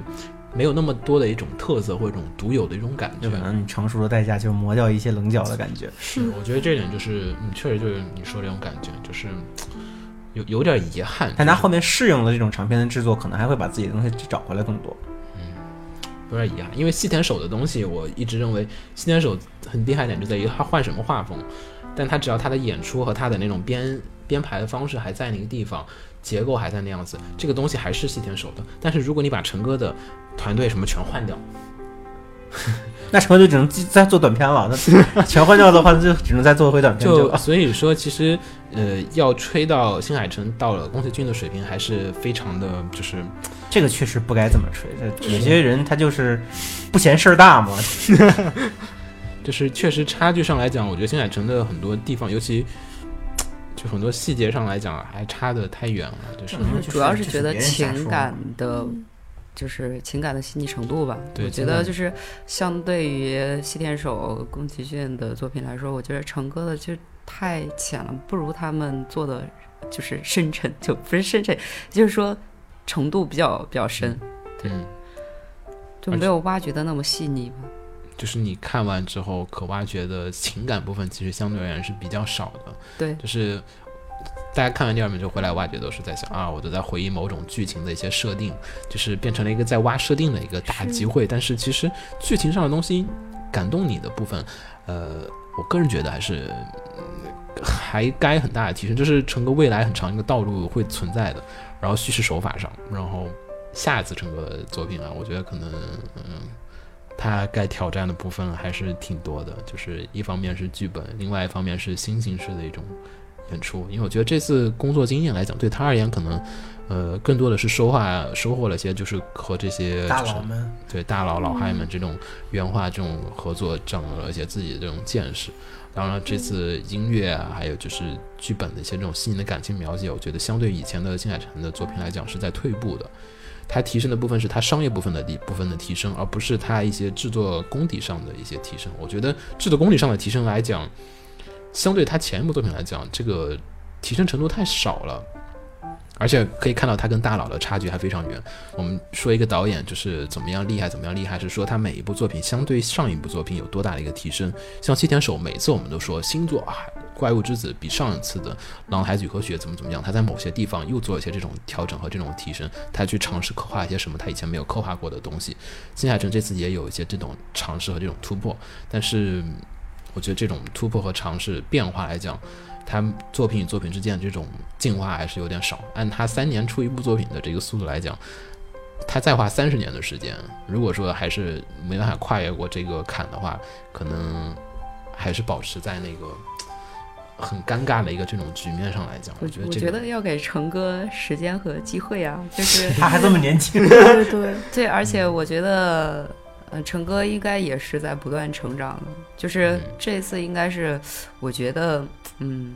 可能有有一种就是被绑架然后去做的那种感觉，我也觉得被绑架了。呃，然后就呃很多事情他没有办法去有一个标准去衡量他这个东西到底要收多少，要放多少。然后我觉得可能也是跟第一次的经验有关系。对。然后就好多个第一次的事情，然后是他没有办法去掌控的。我觉得他接下来要再做的话，可能就是不会请到这么多厉害的，就是大佬，然后给他做东西。有可能东宝继续压。对，然后但是我觉得总人总要会成长的，对吧？嗯。所以他其实问题还是在现在他自己的那一个部分，就是作为导演的他还是。对，这个只只能靠经验。这么大格局的剧本，然后这么强的团队，他可能第一次接受还没有太适应。嗯，我觉得，但是有点好处啊，就是说，新海诚终于完成了一次大跨步。对，就是像以前一样，我觉得他是属于一个跟水岛努同样状况的一个人，就是属于宅圈部分贩子里面，哎呀，特别受欢迎。我们大家说啊，新海诚的东西我喜欢啊。挺好的，但是大众观众不太能接受，不太能为人所知。他现在是换了一个战场，直接站到了，就是相当于西田守从，嗯，怎么说呢？从那个数码宝贝走到了就是穿越时空少女这样的一个阶段，就是一部就是老少咸宜、大众都能接受的一部非宅向的作品。就是他以前做的感受就是成熟了嘛。对对对，就是，但他后面需要走的地方就是怎么去跨越这种东西的一个迈步，去找到。他自己该去寻求的一些东西，而且这次我觉得成哥压力可能还有就是很多东西后面是非非常的痛苦的，因为就是现在吹的数量太大了，现在吹的太高了，就是哇，我被推到奥斯卡去了是吗？就是发生了什么事情？但是当然奥斯卡这个评奖的评选水平我就先不说了，但是嗯，但是陈哥自己的作品，我觉得现在到影史第二这个水平来讲，就是。有点，不用有点，我觉得就是实在话说虚高，是实在话虚高。我觉得他觉得他以后该怎么办呢？对，我觉得就是很很担心，就是这一点，就是说啊，完蛋了，就是有一天告诉你说你作品非常非常的高效了，那我下部作品要做出来是一部不如前部的作品，那他很难超越这一步。就是只说商业成就来说，痞子可以超越自己，那。但还是 EVA 啊，感觉没有哥斯拉啊，哥斯拉可以，那可以。他他其他作品也有有所超越的，他就是，而且他自己也不太去做那种东西的作品，现在，所以，就是对陈哥而言，这个后面的挑战其实可能比所有人想的都大。陈哥其实，在现在来说的话，他已经是大师级的人了。虽然这个踏入殿堂的已经算对，虽然这个大师可能会多少有人觉得会有点水分，但是我觉得，嗯，成哥的实力还是有的，嗯，就是也要给他机会，也要给他资源，嗯。然后我觉得就是那个制片人川村，然后可能跟他，呃，说不定可能未来接触会更多一些。嗯然后我觉得两个人应该是相对来说，如果再磨合磨合的话，可能收放自如一点的话，可能会，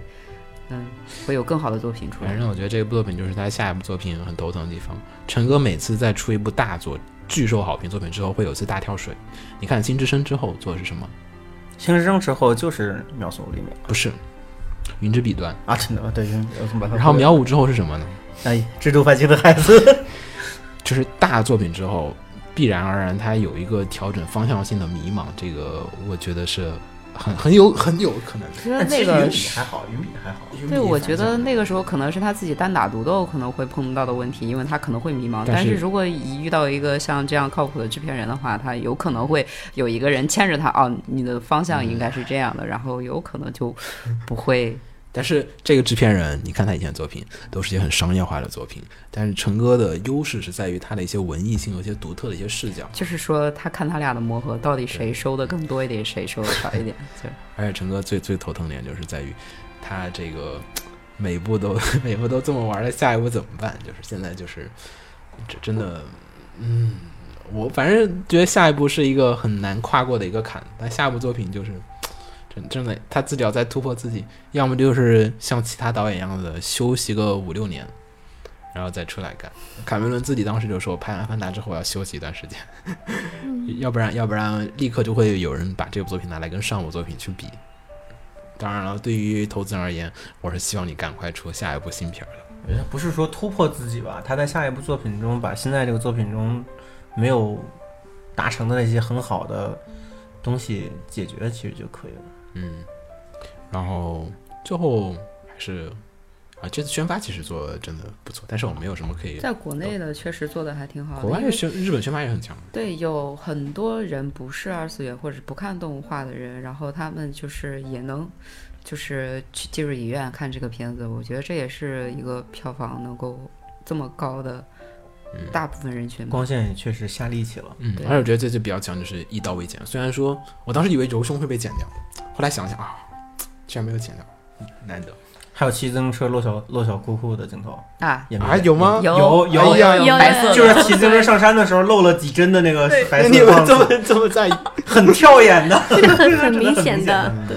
没有没有太久，我全身都在关注他上半身的表演。嗯，反正怎么说呢？这次的这个作品的话，打分其实我觉得这个还是好的，因为很多新海诚的作品还是很值得很多国内的导演一些学习，因为。我觉得新海诚很多的思路有点像中国的一些导演，就是因为也是野路子出身，大家也没有所谓的业界培训，嗯，就是其他西西田守啊什么的，他们是属于在就是产业内锻炼出产业内逐渐的锻炼很多的一些经典手法，一些前辈手把手教出来的。而新海诚更像中国动画以及动画人，就是属于呃自己研究、自己琢磨，然后看看别人优秀的作品，然后自己再去做实验，再一步步的往上去做。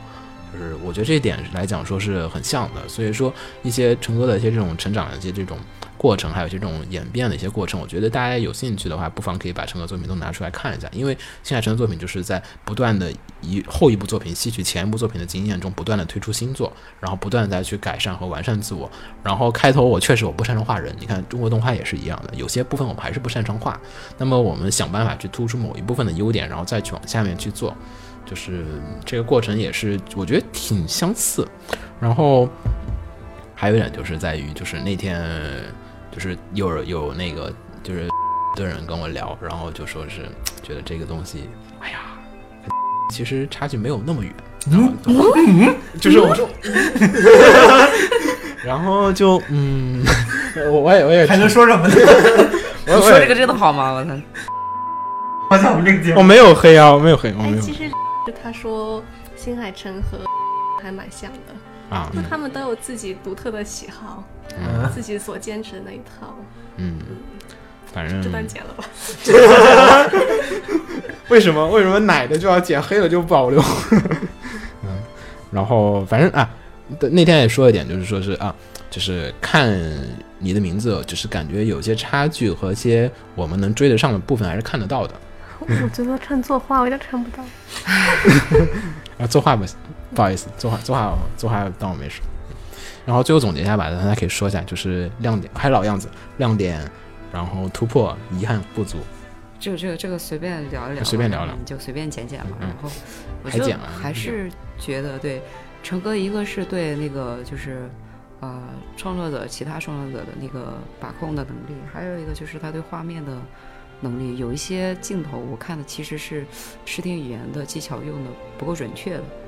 呃，有好多画面，然后我不知道他那个用意是什么，嗯就比如他自己承认的说那个地铁的开门关门这种，其实呃严格意义上来讲的话，视听语言这种都是带有意义的。对，包括动画片，对，包括一些前景的物品，就是前景的东西啊，就是包括你虚焦掉的不东西，可能都是有一些影响在的。比如就是嗯，其实有一段用的比较好的，就是他在。呃，男主角变身成那个女女生的时候，带着他他的外婆和妹妹一起去那个影视那一段的时候，就是他那个外婆在介绍产灵这个东西的时候，他其实用了几个空镜头来表现，那几个空镜头还恰巧能符合他讲的那些内容，就所以其实看起来还舒服。嗯，那不太舒服的地方就就太多了，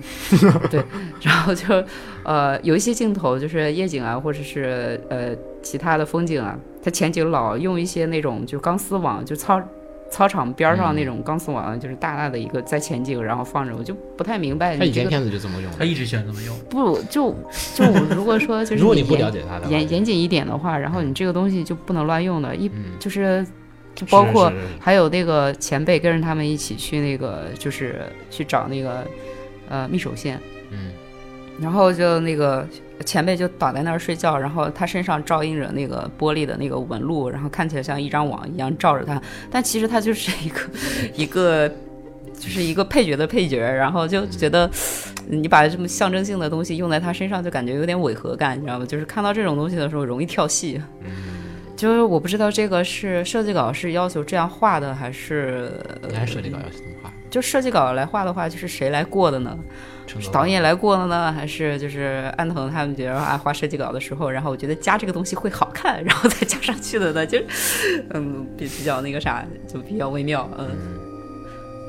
就我觉得下一步的话，可能成哥要解决的一个是故事的段落的问题，还有就是节奏的问题，还有就是，呃，依然是演出，嗯，镜头语言，对镜头语言、视听语言这种，嗯，因为相对于细田守来说的话，我觉得细田守在《狼孩子与和雪》的时候用的实体语言就相对来说成熟很多，哇，真的进步真的是之大哦。对，真的是成熟很多。然后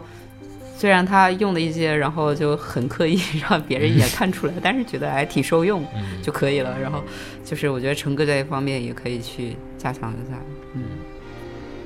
好吧，总之还是比较期待他下一个作品的。把怎么觉得？亮点突破，然后遗憾不足。亮点那个也是，嗯，想不出来亮点，感觉都差不多。就是要亮点跟突破的话，其实主要还是他讲一个这样的，试图去讲一个这样的故事。但问题也在于，他讲这个故事之后，有些他本来的优势的东西没有没有很好。因为这是个冒险片儿，我一直觉得它是个冒险片儿，它不是一个，嗯，对，就是有点，你说它是个科幻大片儿，其实都可以它。不是一个感情故事。我一直在，我一直但但嗯，就跟你前面说的是，他就导致他一些感情的东西，他以前最擅长的东西没有在这个里面发挥的，发挥他本来的优势。某种意义上，它跟《追逐繁星》一样的，就是都是一个嗯冒险故事，在讲故事对事，。但但可能是《追逐繁星》，它不光讲这样的东西，他还没有用他自己擅长的方式去讲，嗯他现在还是用他自己所擅擅长的这种表现形式、这种场景的感觉啊去做，所以还是他的东西，大家看得很开心。虽然说也确实就感情上弱化了一些，但是就没有《追逐繁星》那么嗯尴尬。嗯所以我觉得他后面还是把这个东西平衡吧，但肯定还是能讲这样的故事更好，就是更大众、更商业、更成更成熟，但是也别也别因为讲大的东西，把它那些细节的优势就削掉、削弱掉了。嗯就后面他把这两个东西都能做好，做在一起就更好了。嗯亲自觉得，嗯，没什么觉得？就是因为我本来嗯就不是特别特别的关注和喜欢新海诚，那你觉得就是嗯，呃，就是相对于其他影片而言，你觉得这个片比较让你觉得亮点、眼前一亮的东西是？画面，老害的话，对对对，就是能在大荧幕上看这样子的画面嗯就很爽，嗯，是在国内第一次看到这么多老害喜是剧一堂。是是，我我特别愤恨的是，以前学校然后就邀请到那个就是给桃子的信，然后那个时候在我们标放的时候放，然后我没去那一次，那次我在，然后我特别悔恨。我也去看了，去了吗？中普没去吧？中午没去，光石川光久去的。对对石川光对久去了哦，只有他。就是我比较期待以后能越来越多的在大荧幕上嗯看到这种东西，所以这次是个契机，这次反响这么好，以后这样的机会就是，就会容易多了。对，嗯，其实我现在期待特别高，是在这世界的角落，我决定到时候去看一下。对就是那是个，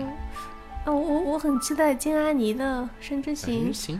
但是啊但是他好像也就不出蓝波，要出，要出吗？那肯定要出哦还有还有要说一下的，就是成哥的这个片儿有一个亮点，就是他的后期真的感觉特别清爽，然后适合在大医院看。嗯然后就相比之前的，就是在国内上的这种院线版那种，就啊是其他的片子你都感觉那种后期油腻腻的，然后特别不爽。但是在大荧幕上看成哥的片子还是挺挺好看的，挺舒服的，特别爽，而且就精细度很高，细节你全能看对见，然后就值得用又不油腻腻屏幕看。对，又不油腻腻。嗯，对。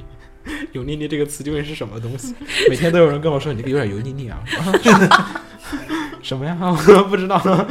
嗯，行行行，嗯，反正怎么说呢？我觉得这个片挺好的，而且意义也挺多，就是在国内上映的一些意义啊，然后也好，还是对新海诚自己的意义也好，然后对未来日本动画意义也挺大的。然后最后我想到了一个特别强行扭回到国产动画的一点，亲子给挺好。没有没有，因为是这样的，就是因为其实这个片子的引进，首先引进速度之快，难以置信，就是说花了几天时间就感觉没有花多久就进就进来了。然后呢，还有一点就是在于，这次真的是卸下了所有的就是。就是因为之前国产动画一直属于一个保护状况下，就是我们尽量的控制国外动画的一个引进的一个状况。那么，但是其实我们知道，呃，艺术上来讲说比较优秀的一些作品，其实都不是什么死神啊、什么火影啊、海贼啊那些作品，因为那些作品其实都是买 IP 的，都是年番，就是每年出一部，每年出一部，然后就是套路化的。柯南你说要强吧，也没啥可强的，就那些东西，故事翻来覆去讲的都是那些，就是你的对手还是那帮人。但是现在打开这个引进的，如果说这个片打开引进大门之后，就意味着未来的国产。其实中国的动画电影刚起步没多久，我觉得就是从大圣、大鱼这个时候才起步一年多一点儿时间之内，然后现在就是出现了一个你的名字这样子的一个对手出现，呃，我感觉现在这个片子和大鱼的票房，呃我，觉得能超过。就是不好说的，就是很有可能的。然后，那么就意味着后来的其他的中国动画电影的对手不标再是准标准高了。对，标准变不再不再是跟那些东西比。然后我们以前跟说迪士尼比，我们不比啊，那是三维的，对吧？然后我们不比，这东西不一样。然后你说我们这是手绘的，OK 没问题。以前手绘动画都都是火影那些什么东西，我们说我们风格不一样也没关系。但是现在如此一来的话，就意味着会有各种各样的对手进来，然后就是刚刚开始起步的一些中国的。国产动画电影就要开始和这样的对手 PK，就是同台竞技。我觉得这个事情想想还是比较的可怕的。但好处也在这儿，就是观众的审美提升上来了。是，对，观众会知道但是动画是可以这样啊。但是同样的，对于就是那种浑水摸鱼的东西，就可能 活活不下去了。就是可能会对那个投资呃投资者，他们会有一个标准，就是啊，你原来最好的是能做到这个水平的，但是就是我我我会对你的投资，就是我对对我自己的投资会有一个判断力，就是啊，你做的这个东西不行，然后这样的话，其实对国内的环境的，就是创作人员来说是一个是一个很打击的事情。也叫一个挑战吧，我觉得对，因为因为他确实现在有一个状况是什么呢？就是我们现在的好的原画和好的一些团队其实是青黄不接的，对对对，就是基本上还在没有成型的、没有完全成型的情况下，突然来这么一出的话，其实是不是特别好的就是？本来之前闭门造车，我们还属于有一个哎稍稍的保护一下你，就是哎 OK，我们大家还可以哎呀，稍微稳定一点的在发展。但是现在隔三差五就有一堆啊什么，就是莫名其妙敌人进来我一大波倾，向于有这样的压力的，嗯对，是我一味的保护觉得挺其实好的。其虽然说实难度大，但是难度就是 hard 了，已经就是突然就。之前还能比较稳定一点的，慢慢的实验一下，练练手。对现在来说的话，可能九零后就九五后的原动画的人才可能会越来越多，嗯。但是现在还有一个问题，就是像老汉们这种就比较写实的这种表演的，可能就是对于九零后的这些原画师来说就比较难了，因为第一个是他们没有环境去再从最基础的那种就是呃扎实的那种基础，然后从头练起。嗯。然后他们就是现在所流行的趋势，就是我所有的原画就是画起来看起来酷炫，然后我就很容易就火起来，然后到了一定的那个程度之后，他就再也降不下来，去认真的学习那个就是细腻的基础没有打好。就，是还是还是尾声那句话，文戏最难画。对，但你要想一个片子，可能就是打斗啊，可能酷炫的镜头 只有那十分钟、二十分钟顶足了，然后你就这么最多也就这么多了，然后其他的七八十分钟，然后能撑下来的都是一些文戏，都是一些基本功，因为你稍微看起来不太舒服的，就很容易跳戏。就假如说我们就是中国自己做动画的话，然后要做成非常好的、优秀的影片，是真的还有很大很大的坎儿要去。就是火影那些比吧，他们的文戏相对而言比较少，大家比的时候就会觉得啊还好。大鱼这种就是哎，大鱼当时一出的时候，大家一一愣，因为之前没有见过什么这种就是文戏那么多的，就是手绘动画，觉得啊还可以凑合，然后还不错。然后但是呢，问题是就是现在。如果说像里面这种很多的这种稍微文一点的片进去，因为其实很多的一些深夜档的剧场版动画，其实就是文戏还是相对而言比较多的、比较丰富的。就是这样一进来，哇，压力好大呀！然后再加上那天就是金海诚还很谦虚的说，就是啊，就说看了大圣和大鱼，觉得啊，其实已经跟日本平均水呃日本水平差不多了，就是，但这是个是礼貌的回对答，没有没有没有没有说没有没有客套话。没有没有，但是这是平，均他以前对中国的理解太低了，真的。没有没有，但是这是平均水平，但是这两个是我们的顶尖水平，基本是。对，而且不要忘了一点，大鱼 就算他说大鱼跟就是李明差不多，但是别忘了大鱼做了将近十年，但是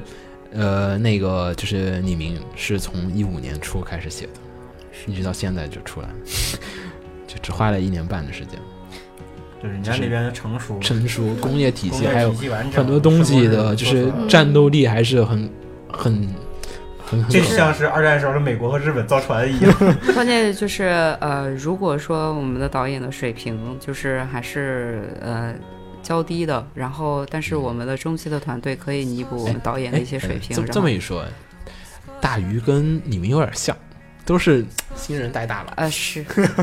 但是就是，我们也说了，就是这上一次的时候，然后说到呃大鱼的那个演出是有问题的，就是所以他导致最后其实他们选择的那个就是韩国的那个团队，其实还真的是挺厉害的。嗯，就是能也也能帮他们兜了很多东西，嗯就像现在这个你们 觉得状况是差不多。对，我觉得，哎，你这么一说，哎，好像特别相似。嗯嗯，行，嗯差不多，今天也就聊到这儿，也差不多，还是我们那种惯例的、很诡异的，像是影评又不像是影评的 这种讨论节目，然后随便聊一聊，就随便聊，没人有事大家都找瑞哥。你找我干嘛？呃，欢迎妹子来找我，哎呀，就这样。嗯，行行行，那么我们差不多这期节目就到这儿，然后大家再自我介绍一下吧。拜拜，拜拜拜是放在最后。瑞瑞哥每次都是这样，拜拜。你先再自我介绍一圈，这边自我介绍一下，说下名字。大家好，那个是萌妹子 青子，嗯呃，我呃依然是羞涩的瑞哥，就这样大家好，我是黄瓜派的西嘴，嗯，大家好，我是雨后不死鸟，我们大家下期再见。大大家家再见，拜拜拜拜拜拜。拜拜。を見てわかった嬉しくて泣くのは悲しくて笑うのは君の心が君を追い越したんだよ「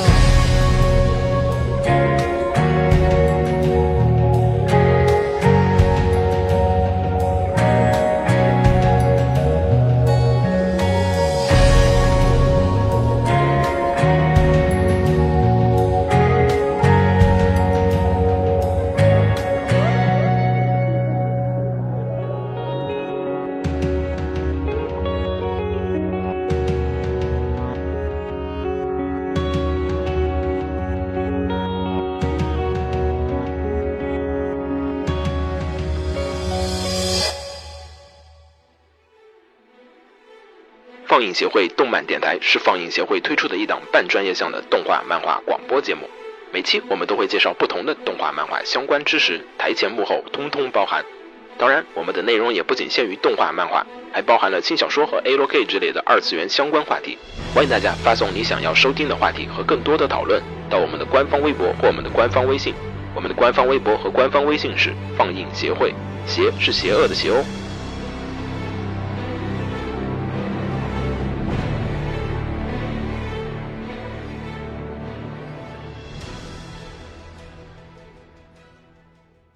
给楼给你妹啊！是给楼给好不好？